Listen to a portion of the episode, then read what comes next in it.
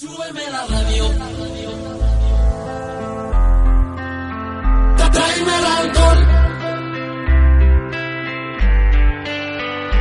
Súbeme la radio, que esta es mi canción. Volví de la guerra en septiembre de 1918 y condecorado con la máxima medalla al mérito en combate.